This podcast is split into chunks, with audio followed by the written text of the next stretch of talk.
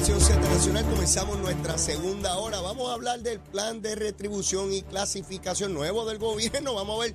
Mire, chavito, chavito para los empleados públicos. Vamos ya mismo en detalle, pero antes los titulares con Emanuel Pacheco. Buenos días, Puerto Rico. Soy Emanuel Pacheco Rivera informando para Nación Z Nacional en los titulares. El gobierno de Puerto Rico oficializó ayer miércoles la contratación mediante una alianza público-privada de la compañía Genera Puerto Rico para la operación y mantenimiento y eventual decomiso de la flota de generación de la Autoridad de Energía Eléctrica. Genera PR es una subsidiaria de la multinacional New Fortress Energy, la cual ya tiene relaciones con la Autoridad de Energía Eléctrica y fue contratada por 10 años. En otras notas, el martes en la tarde la Autoridad de Carreteras y Transportación entregó la Comisión para el Desarrollo y Fiscalización de Fondos Públicos de la región norte de la Cámara de Representantes el expediente bajo su custodia sobre el puente atirantado en Naranjito.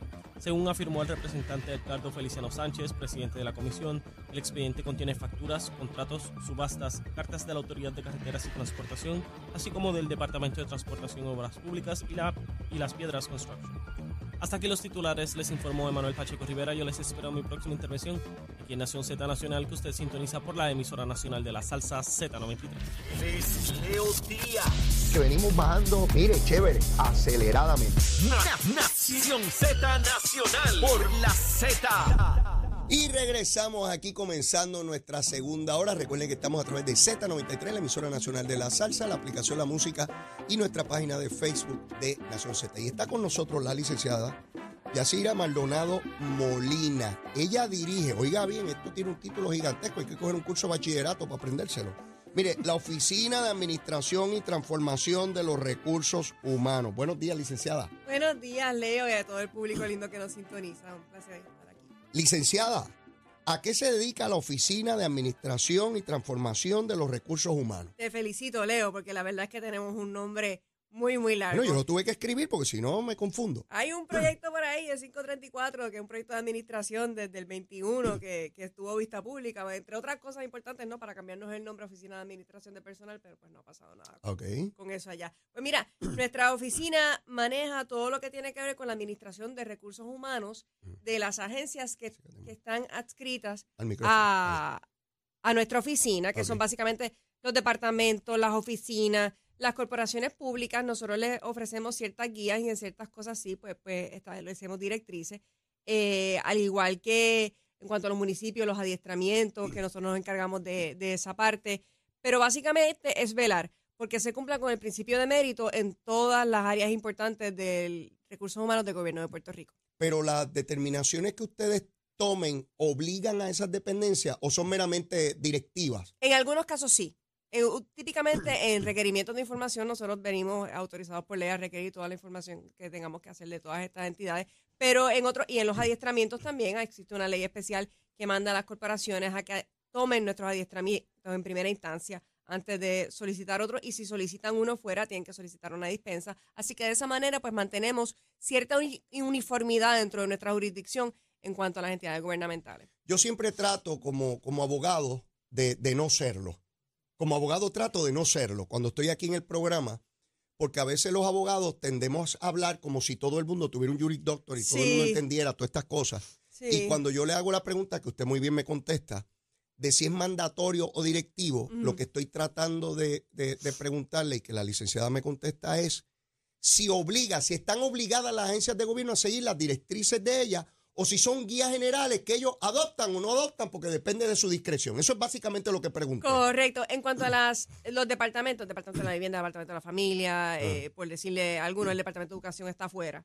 Eh, sí vienen obligados. En cuanto a las corporaciones, algunas cosas sí, algunas cosas no, dependiendo de, la, de, la, materia que se trate. Ok. Eh, ¿Qué personal ustedes tienen? ¿Cuánta gente componen esa? Nuestra oficina. Ah. En nuestra oficina hay ahora mismo alrededor de 75 empleados en nuestra oficina, que regresamos a la sede que teníamos detrás del Tribunal de Primera Instancia de San Juan, que luego del huracán María pues se destruyó el, ah. edificio y estuvimos en varios lugares, ¿no? En, lo que se podía reparar. Y ahora también tenemos de vecinos en nuestra sede a la Comisión Apelativa del Servicio Público, que es el foro apelativo de los servidores públicos. Eh, por décadas se habla de la gente llega por eh, puestos políticos, las batatas políticas. Se ha creado una cultura de lenguaje para referirse despectivamente al servidor público, cosa que yo lamento Es enormemente. Eh, se parte de la premisa de que solamente en el sector privado se trabaja y que los empleados públicos pues eh, no trabajan. Y esa estigmatización que se ha hecho del empleado público que es tan, tan, tan injusta. Es injusta. Para la- siempre puede haber personas que no cumplan, ¿verdad? Como en cualquier lugar. Pero, pero la inmensa mayoría cumple con su trabajo, cumple de manera ordenada. Ese principio de mérito del cual tanto se habla, ustedes tienen que velar porque se cumpla Sí. cuando hablamos de principio de mérito, ¿de qué estamos hablando? ¿Qué, cómo, nosotros definimos principio de mérito? ¿Qué cosa regula el principio de mérito? Es, el principio de mérito tiene cinco áreas esenciales. Aquí yo, pecamos a veces un poquito de lo técnico, pero para poder explicar. Ajá. El reclutamiento, la clasificación de los puestos, los ascensos, descensos y traslados, la retención y eh, reclutamiento, adiestramiento de retención, clasificación de puestos y Reclutamiento reclutamiento es el ah, primero. es el primero, retención, Retención es mantenerlo. clasificación de puestos, Clasificación. Ok. los adiestramientos Adiestramiento. y los ascensos, descensos y traslados. Ok. Esas, esas cosas tienen Sí. que ver con el principio de mérito. ¿Por qué? A eso voy, por ejemplo, en el reclutamiento. Ajá. El reclutamiento tiene que ver con que las personas compitan por obtener el puesto eh, al que aspiran Mm. dentro del gobierno, en el servicio de carrera, Mm. en el servicio que es el que permanece. Ese es el empleado que tiene derecho a permanecer en su puesto a menos que le presenten un caso. Este no es el empleado de confianza. este no es el empleado de confianza. cosa. No, el empleado de Este es el confianza empleado que entra para estar permanentemente en el para darle sistema. continuidad a los servicios de nuestra gente. Ese, es el- es el empleado de, de carrera. Y se busca que el reclutamiento sea la persona más apta, Ajá. más competente para, para obtener un, un nombramiento. Y obviamente, para identificar a esa persona, hay unos requisitos o de ley o reglamentarios que establecen tanta preparación académica, Correcto. tanta experiencia para, para eh, eh, evaluar los niveles de competencia. De esa, de esa manera lo- los evaluamos. En las evaluaciones que se hacen, 70 puntos es el mínimo para poder ser considerado. Y una de las cosas, y eso entramos un poquito más adelante, pero que estamos buscando con el nuevo plan es flexibilizar porque las agencias tienen mucha restricción, justamente velando por el principio de mérito. Ajá. Tienen mucha restricción al momento de asignar un salario al contratar. Pero lo que estamos buscando es, por ejemplo, si hay un candidato que excede las expectativas, que muchas veces lo perdemos, Mm. pues que haya cierta flexibilidad eh, si es alguien que, es- que tiene una puntuación sobresaliente o demás. Pero eso, eso más si en ese proceso de reclutamiento se comete una ilegalidad, como por ejemplo que no se cumpla con unos requisitos, pues es inválido ese reclutamiento. Correcto, es inválido ese reclutamiento y, y todo lo que es el debido proceso de ley, que es el derecho de las personas que compiten a ser oídas, a llevar su reclamo, eso permea todo lo que tiene que ver el, el servicio público de carre- de carrera y el, y el principio de mérito y sus áreas esenciales, la retención. Ajá. En la retención tiene que ver con darle a, a nuestros empleados todas las herramientas necesarias para que permanezcan dentro del gobierno, para que el que permanezca sea el que de verdad debe permanecer ascensos, descensos y traslados igualmente, que cuando ascendamos a una persona a un puesto sea porque lo merece, ya sea porque la- la- las funciones que está realizando eh, pues evolucionaron de eso- alguna manera. Y eso es cuantificable, eso es medible. Eso es medible. O sea, Todas esto no es porque me cayó bien este que es pana mío y bebe No. conmigo los viernes y se da la cerveza. Todo esto es auditable. De hecho, nuestra oficina es la que audita en materia de recursos humanos, aparte de las competencias de la oficina de inspector general y de control y Una demás. pregunta, si Sí. en una agencia de gobierno pa- que está bajo la jurisdicción de ustedes le llega, ¿a ustedes le llegan querellas? Nosotros no vemos querellas como tal. Ah. Eh, lo que nos... O sea, le llega un planteamiento de que en tal agencia no se está cumpliendo con ese principio de mérito porque se está fallando en una de estas. y se refieren, y se refieren de así llegar, eh, o se investigan, pero, pero nosotros no somos un foro de, de, de querellas como tal en cuanto a dirimirlas completas. En ese caso lo que podemos hacer es auditar Ah, el proceso de recursos humanos y entonces emitir un informe. Ok. Ahí está el principio de mérito, que es básicamente lo que ustedes velan que, Sí. que- que ocurra. Eh, el gobernador de Puerto Rico ha señalado consistentemente que aquel discurso que había en antaño, por muchas décadas también, de que el gigantismo gubernamental y que teníamos exceso de, de- de empleados, eso ya no es cierto. No Que es por el contrario, gran parte de las agencias de gobierno están escasas de personal y que se necesita reclutamiento, particularmente cuando vino toda esta debacle de los sistemas de retiro, se fue un montón de gente que era necesaria, pero se fueron porque se perdían su, su retiro. Sí. Él decía, y, y se reitera, que había que estar contratando personas temporeramente para puestos que debían ser permanentes y que lo que procuraba era que robustecer nuevamente con empleados de carrera el sistema. ¿Ustedes intervienen en alguna medida con esto? De hecho, ahora mismo hay, primero que la contratación de empleados transitorios debe ser la excepción, no la norma.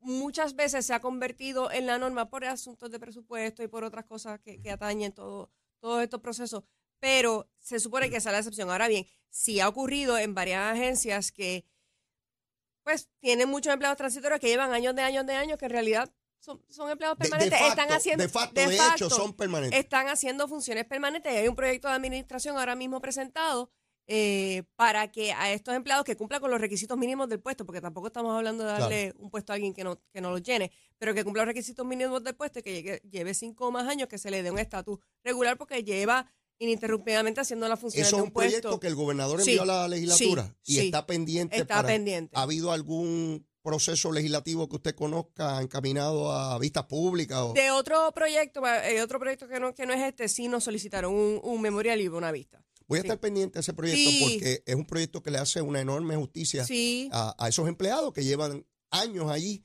Eh, Eso es lo que sucede, que, que llevan años haciendo las mismas funciones y si cumplen los requisitos mínimos del puesto, ya básicamente pasaron lo que se llama un probatorio. O sea, pe- pe- no es, pero no es, lo, no es lo típico, no es lo que queremos buscar. De hecho, queremos eliminar ese, ese tipo de contratación para que se dé solamente de verdad para empleos que sean temporeros, que no sean permanentes. Recuerdo cuando estaba la discusión sobre el salario mínimo en la legislatura, Sí. cuando el gobernador decía, mire, no entremos en áreas que tienen que ver con empleados de gobierno porque estamos trabajando un plan Sí. de reclasificación y retribución en el gobierno y va a atender todas esas situaciones que ustedes tienen eh, preocupación y por eso vetó en aquel momento aquel, aquel proyecto. Vamos a entrar ahí porque ha habido muchos titulares sobre esto, usted lo divulgó. ¿En qué consiste este nuevo plan? ¿Cuál es la filosofía que está detrás? ¿Qué da base a este nuevo plan de reclasificar y retribuir, que paga, ¿no? Retribuir es la paga que te, que te doy por tu trabajo. Varios factores, Leo.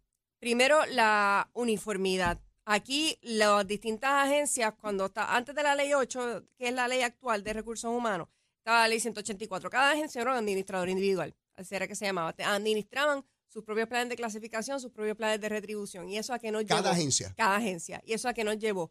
Nos llevó a que muchas de estas agencias no revisaran sus planes de clasificación desde los años 90, por decir. O sea, estamos hablando de, escala- 30 años, de escalas, de escalas salariales de esos años Ok. con funciones establecidas de esos años para atrás. Entonces, una de las cosas que mencionabas ahorita, que se dice que el empleado público eh, es vago, que no es eficiente, cosa, que no es cierta. Pero inclusive en casos que se dan esa percepción, si como gobierno responsablemente no actualizamos unas funciones, no entramos en unas conversaciones con nuestros empleados y les decimos, mira, esto es lo que espero de ti, qué herramientas tú necesitas, qué, tú, qué, qué más tú necesitas para yo apoyarte, pues no es justo tampoco eh, juzgarlo de, de esa manera y tenemos estructura. Eh, Pasó ahora que se hizo un plan piloto en la Oficina de Gerencia de Presupuesto del Departamento de Hacienda, donde se revisaron las estructuras de ciertas áreas. En el Departamento de Hacienda tú podías tener un empleado que le, le pertenecía a tres áreas con tres supervisores distintos. En realidad nadie nunca le había dicho las funciones que tenía que hacer. Pues ciertamente... ¿Cómo es- es eso? ¿Cómo es eso? así o sea, un mismo, empleado en la misma agencia, en el. Departamento de Hacienda, Sí, que le rinde funciones a, a tres, tres áreas supervisores, distintas correcto. y ninguno le definió nunca cuáles eran sus labores. Porque lo que pasa es que por ese mismo asunto que mencionas, de que hemos ido perdiendo personal y personal y personal, pues muchas veces estamos, como, como dicen por ahí, apagando fuego. Vete allá y ayuda a fulano. Correcto, correcto. Y parte de lo que estamos haciendo, porque esto, esto del plan de clasificación y retribución, sí, es un área importante, es la más importante porque es la que nos toca los bolsillos. Claro. Pero eh, no es eso solamente, es toda una reforma del servicio público. Y una de las cosas que estamos tocando son los diseños organizacionales. Porque igual que las planes de clasificación y retribución de los años 90, trataban muchos de ellos también. Y ciertamente una eh, lo que hace una agencia hoy no es lo que hacía hace 20 y pico, Claro, 30 años claro, atrás. claro. Una de las cosas que tú tienes, por ejemplo, con los planes de clasificación, que si son de los años 90, no integraban la tecnología eso no dentro de las no funciones. existía. Eso no existía. No existía. Así que, pues, son todas esas cosas que, que se fueron quedando en el aire y que ahora estamos retomando y estamos implementando. Y te quiero decir, eran 176 planes de clasificación en Mm. todas estas agencias. 176. 176. Se redujeron a dos. Uno para el personal de carrera y uno para el, el personal de confianza. Eso es lo que gobierna ahora a todas las agencias de gobierno. A las agencias, quitando corporaciones públicas, el Ah. Departamento de Educación, que está exento. Ajá. Bien, pues nuestra oficina, personal de carrera especializado de la OATRH, fueron los que uniformaron todos esos planes de clasificación, que se sentaron a ver las clases Porque, ¿qué pasaba? Tú podías tener una agencia que podía tener, por ejemplo, un oficinista, los llamados palitos, oficinista 1, 2, 3, 4, 5, 6, 7, con una diferencia en funciones muy tenue. Tenías otra agencia que podía tener oficinista 1 al 4. Y en realidad era lo mismo. Hacían las mismas funciones, pero eso aguaba salario, era, era, no, no era equitativo, a pesar de que hacían las mismas funciones. Y entonces, pues, ¿qué pasaba? Una agencia que típicamente recibía una asignación presupuestaria mayor, le llevaba los empleados a esa agencia que no había revisado sus escalas Ya. Y, y estaban compitiendo innecesariamente entre sí y entonces la agencia que tiene menos presupuesto pues seguía perdiendo personas. Eso, eh, el elemento de personas en, en distintas agencias con funciones equivalentes, con salarios muy dispares, Sí, es algo que yo vi tan pronto entré al gobierno. sí. O sea, este, ¿Cómo es posible que esta persona que hace exactamente lo que hace esta otra, pero esta está en este departamento y esta está en otra, otra agencia, ¿no? Eh, ¿Cómo es que este hay una diferencia de 800, mil pesos, mil y pico, dos mil pesos Cuando de salario? Es una cosa absurda. Cuando hacen lo mismo y, y esta ley, que es la ley del empleador único, pues eso mismo lo que busca es que el gobierno es uno. O sea, que dentro de las agencias que están adscritas, pues que se dé una paridad en funciones y en salario. Y, eso, y esa fue la, la tarea que nos dimos. Ese trabajo del plan de clasificación uniforme, y en este caso estamos hablando de empleados de carrera, nosotros no estamos tocando empleados de confianza como parte de esta reforma, se van a tocar, pero la prioridad ahora mismo es el servidor público de carrera porque es el que tiene restricciones en cuanto a reclutamiento, es el que tiene que ingresar con el principio de mérito, es el que se queda, el que le da continuidad a los servicios, es el que tenemos que invertir en realidad. Así que por eso es que estamos ahora mismo con, con esa parte de- del servidor público de, de carrera. Pero la, la reforma va a tocar todos estos aspectos y a base de ese plan de clasificación uniforme es que surgen las escalas salariales que vamos a estar implementando como parte del plan de retribución. Esas escalas salariales, eh, vi unas tablas Sí. en, en la prensa Sí, de lo mínimo que va a ganar un empleado, que son 19 mil algo. 19.800 que son 10, 15 la hora cuando tú vienes a ver la jornada regular de un empleado público que son 37.5. Y Semanales. entonces vi 160 y pico mil pesos, vi gente en la opinión pública gritando y resulta que son médicos. Son médicos, médicos son especialistas, director médico 3, son típicamente empleados son médicos que son empleados a tiempo completo en el gobierno. Correcto, Leo, y, y, oye, tenemos una realidad y una realidad es que se nos, se nos van los médicos y tenemos y como gobierno empleamos médicos para brindarle servicios a la gente, tenemos que buscar la manera de incentivar que, que estén con nosotros y que se queden. ¿Qué nos pasa? Nosotros ahí estamos muy bien. El que trabaja en gobierno trabaja en cualquier sitio, con todos los retos que hay de presupuesto, de tener que, que- De que recursos. resolver cosas al momento de recursos. Y entonces los perdemos porque no somos competitivos. Mm. Pues justamente lo que se buscó en este momento, en lugar de hacer una, una escala, eh, ¿verdad? Por, por mero ejercicio de Excel, lo que se está buscando es, se hizo un análisis de mercado, se buscaron dos bases de datos del sector privado Mm. para ver estas clasificaciones de puestos que ya estaban uniformadas, cómo estaban siendo remuneradas en el sector privado para de, ese, de esa manera ser un poco más competitivo. Yo le hago esta pregunta porque usted no está en los medios, pero yo sí.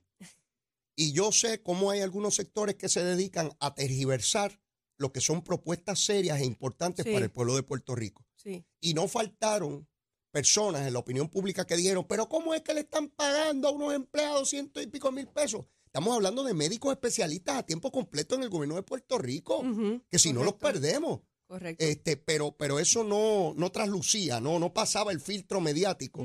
Y por eso es que yo le hago esta pregunta. Ahí Tengo que ir a una pausa, Sí. pero luego de la misma, yo quiero que, que vayamos directamente a otra tergiversación que hay allá afuera, Sí. de que esto no cubre a nadie, de que esto es un engaño, de que esto es para, para las gradas y es una, una cosa de humo. Pero también le advierto que todo, todo invitado aquí a las nueve y media hace una recomendación de almuerzo. Oh. Y le toca a usted hoy, no dónde lo vamos a comer, Ah, es eh, el menú. el menú. ¿Qué es lo que usted sugiere de almuerzo? Aquí todo el mundo lo ha hecho. Eh, llevamos año y pico y todo el mundo le toca decir qué es lo que propone de almuerzo. Hemos escuchado montones de propuestas. A mí todas me gustan, porque yo soy un comelón. Ay, qué Eh, rico. De hecho, tengo hasta el colesterol alto. Ayer empecé a tomar pastillas. Sí, hay que cuidarse, estoy en eso. Pero, pero mire, siempre voy por encima del plato. Ya usted sabe Y me encantan las chuletas. Así que cuando vengamos de la pausa, seguimos la discusión. Pero antes que todo, ya usted sabe, la recomendación de Ya voy almuerzo. pensando en eso. ¡Llévatela, chero! Buenos días, Puerto Rico. Soy Emanuel Pacheco Rivera con la información sobre el tránsito. Ya ha comenzado a reducir el tapón en la gran mayoría de las carreteras principales del área metropolitana. Sin embargo, la autopista José de Diego se mantiene ligeramente congestionada desde Bucanan hasta el área de Atorrey en las salidas al Expreso Las Américas. Igualmente en la carretera número 2 en el cruce de la Virgencita y en Candelaria en y más adelante entre Santa Rosa y Caparra. La 165 entre Cataño y Guaynabo en la intersección con la PR22, así como algunos tramos de la 176, 177 y la 199 en Cupey. Además, la autopista Luisa Ferré entre Montelledra y la zona del Centro Médico en Río Piedras y más al sur en Caguas. Ahora pasamos con el informe del tiempo. El Servicio Nacional de Meteorología pronostica para hoy un cielo parcialmente nublado, ocasionado por un área de humedad que se mueve a través de la región y que provocará el desarrollo de aguaceros en el este en la mañana y en el interior durante la tarde. Las temperaturas durante el día estarán en los altos 80 grados en las zonas costeras y en los altos 70 grados en la zona montañosa. El viento estará generalmente del este-noreste de 12 a 20 millas por hora, con algunas variaciones a causa de la brisa marina. Hasta aquí el informe del tiempo. Les habló Emanuel Pacheco Rivera. Yo les espero mi próxima intervención aquí en Nación Z Nacional, que usted sintoniza por la emisora nacional de la salsa Z93.